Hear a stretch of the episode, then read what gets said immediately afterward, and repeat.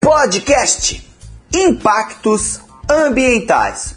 O fenômeno da poluição é definido como qualquer alteração do ambiente no aspecto físico, químico ou biológico que causa prejuízo para a saúde dos seres vivos e para o ambiente. Primeiramente, vamos começar com poluição da água. Eutrofização é o aumento da quantidade de nutrientes na água que acaba causando grande prejuízo ao ecossistema aquático. O que causa isso é a utilização de adubos, inseticidas, esgotos e lixo. Os nutrientes chegam até a água por chuvas através de um processo chamado de lixiviação. A água fica rica em nutrientes como nitratos, carbonatos e fosfatos. Ocorre a proliferação de algas e o consumo de oxigênio. Depois, ocorre a proliferação de bactérias anaeróbicas com a liberação de substâncias fedorentas como o gás sulfídrico. A água fica podre e imprópria para a vida. Também temos a problemática de mercúrio na água, que tem efeito cumulativo de metais pesados nas cadeias alimentares. Geralmente esse problema é causado pela atividade do garimpo. E claro que o consumo de mercúrio pode causar lesões cerebrais e o mal de minimata. Derramamento de petróleo no mar é outra poluição da água.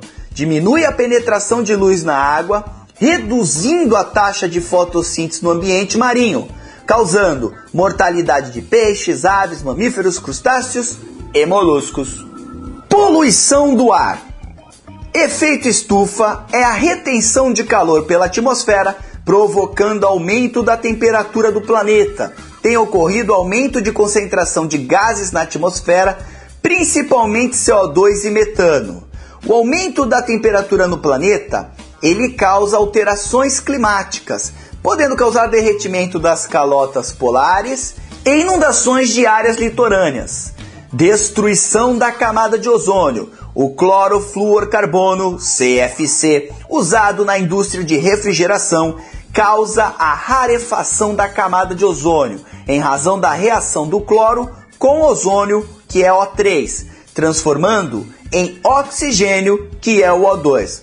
A diminuição do filtro protetor de radiação ultravioleta, UV, causa um aumento na incidência de radiação UV sobre corpos de animais e vegetais, podendo causar câncer de pele e mutações genéticas.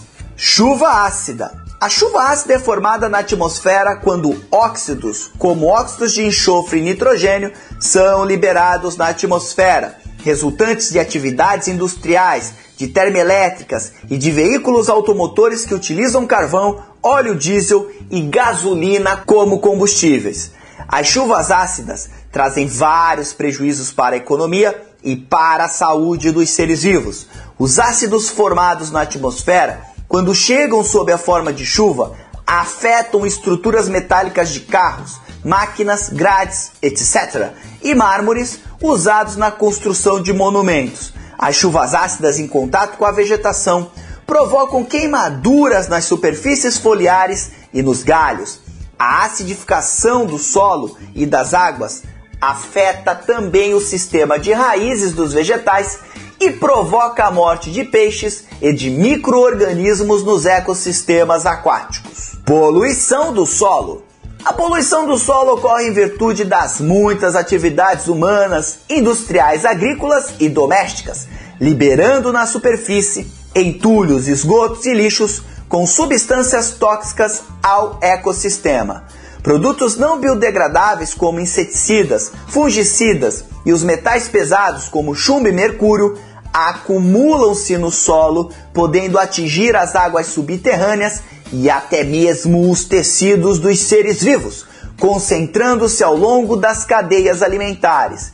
Esse aumento de concentração de determinado produto ao longo das cadeias alimentares é conhecido como magnificação trófica ou efeito cumulativo da substância.